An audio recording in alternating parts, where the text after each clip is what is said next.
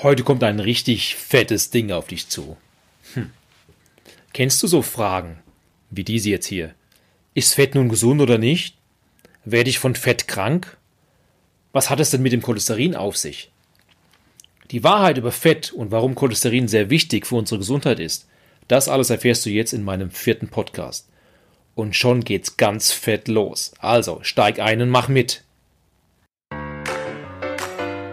Lebe jetzt gesund und vital. Der Podcast von Burkhard Groß für alle, die mehr Gesundheit und Vitalität in ihr Leben bringen wollen. Schön, dass du da bist. Ich wünsche dir viele neue Erkenntnisse und Spaß beim Hören. Und jetzt geht's auch schon los. Hallo zur Podcast-Episode zum Thema Fett macht nicht fett.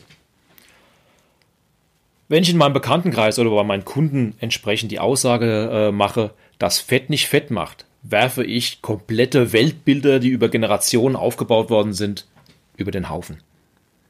Es ist doch allgemein noch in vielen Köpfen verankert, dass zu viel Fett einfach dick macht. Die Industrie macht sich diesen Glaubenssatz perfekt äh, ja, zunutze, indem sie Low-Fat-Produkte anbietet, die schlichtweg einfach weniger Fett drin haben, wie auch immer die das machen. Ja? Und diese werden in sehr großen Mengen gekauft. Ja, okay, was ist denn nun dran an der Geschichte mit dem Fett? Fangen wir doch einfach mal damit an, was der Körper braucht und welches Fett diesen Bedarf deckt. Wie in meinem Podcast äh, Nummer 1, gesunde Ernährung, was ist richtig, ausführlich erläutert, kommt es darauf an, dass wir natürliche Lebensmittel essen, die möglichst naturbelassen bleiben. Zur Erinnerung, wir sprechen von Kohlenhydraten, Fetten, Eiweißen, Vitalstoffen.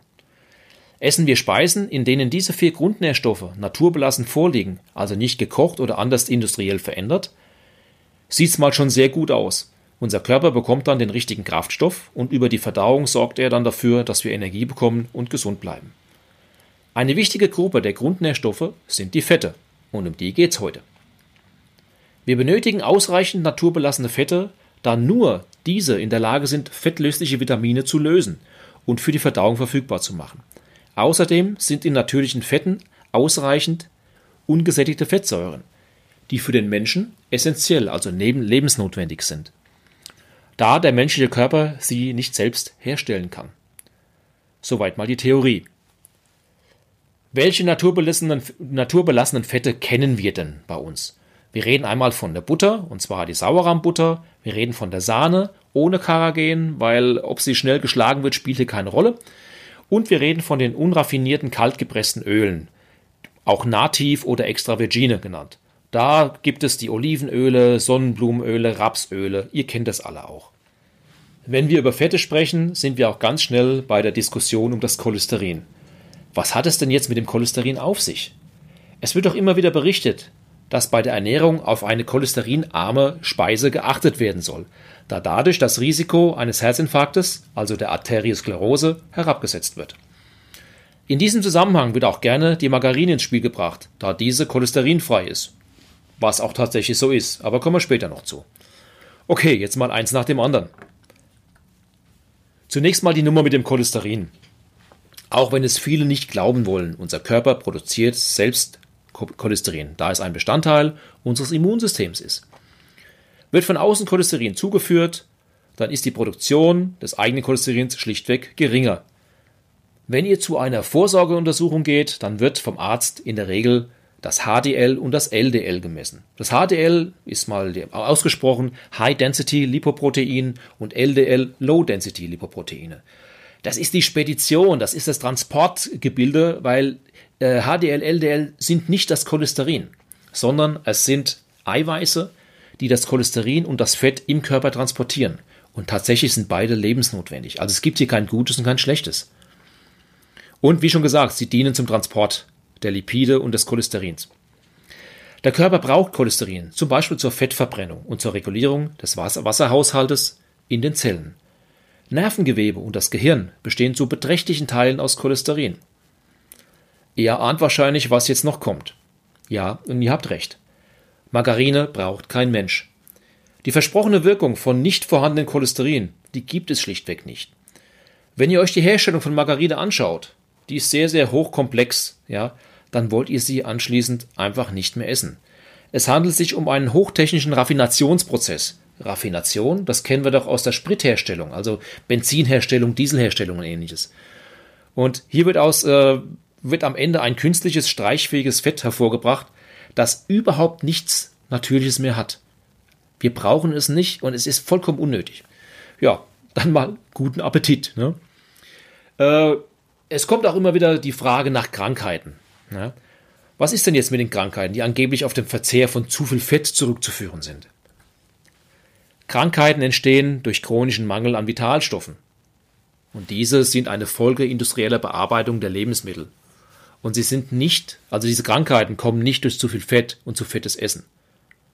Deshalb ist auch die Aussage, die Übergewichtigen gegenüber immer gemacht wird, äh, ist nicht zu viel Fett, du bist zu dick, an für sich falsch, weil er wird vom Fett nicht dick. In Wirklichkeit ist die Fettsucht eine Stoffwechselkrankheit, die dadurch entsteht, dass statt natürlicher Lebensmittel industriell hergestellte Nahrungsmittel gegessen werden. Also kurz gesagt, einfach das Falsche in sich reingestopft wird. Neben den Auszugsmehlen und den Fabrikzuckerarten spielen hier die toten Fette wie Margarine und raffinierte Öle eine ganz große Rolle. Außerdem sind in natürlichen Lebensmitteln alle Vitalstoffe vorhanden, die für eine ungestörte Verarbeitung im Organismus benötigt werden. Es ist sehr wichtig zu wissen, dass das überschüssige Fett bei zu dicken Menschen nicht aus dem Fett stammt, das er gegessen hat. Der Mensch hat ja einen Stoffwechsel, in dem die Nahrung verändert und abgebaut wird. Der Ratschlag, dass der Dicke, zu, äh, dass der Dicke weniger Fett essen soll, ist also, wie, wie vorhin schon erwähnt, schlichtweg falsch. Er muss, was den Fettanteil betrifft, genügend naturbelassene Fette essen, da nur sie ausreichend fettlösliche Vitamine und ungesättigte Fettsäuren enthalten. Und die wiederum sind für den reibungslosen Abbau des gegessenen Fettes zu den Endprodukten Kohlensäure und Wasser notwendig. In der Behandlung der Fettsucht ist daher der Verzehr naturbelassener Fette sehr, sehr wichtig. Das heißt, Butter und kaltgeschlagene Öle, also native Öle zu sich nehmen. Und jetzt kommt dann die große Frage, was passiert, wenn ich wirklich zu viel natürliches Fett gegessen habe? Ja, was glaubt ihr, was passiert? Es passiert nichts. Das Einzige, was passieren kann, wenn es wirklich zu viel war, dir wird schlecht. Weil die wenigsten essen ja einen Pfund Butter so oder trinken einen Liter, äh, Liter Sahne einfach so. Und dann kommt natürlich eins noch zum Tragen, wir wollen ja auch beim Essen genießen. Und äh, wenn ihr mal bei Oma und Opa äh, in, zu Hause wart oder bei der Oma mal in die Töpfe reinschaut, in der Regel wird dort Fett zum Kochen genommen, ja. Und zwar natürliches Fett, in dem Fall Butter oder auch Sahne. Denn Sahne und Butter sind Geschmacksträger. Und ein gutes Essen verträgt auch sehr gut einen Schuss Sahne bzw. Butter. Ja, da bleibt mir nichts anderes äh, zum Schluss, als euch einen guter, guten Appetit zu wünschen und vor allen Dingen auch nehmt die fetten Produkte und nicht die äh, Produkte mit wenig Fett drin. Also bei Käse hoher Fettanteil, genauso was Joghurt angeht, was Milch angeht, nicht die 0,8er Milch, sondern die 3,8er Milch nehmen und dann seid ihr auf alle Fälle auf der sicheren Seite. Also, wünsche euch ein fettes Essen, ne? macht's gut, bis zum nächsten Mal.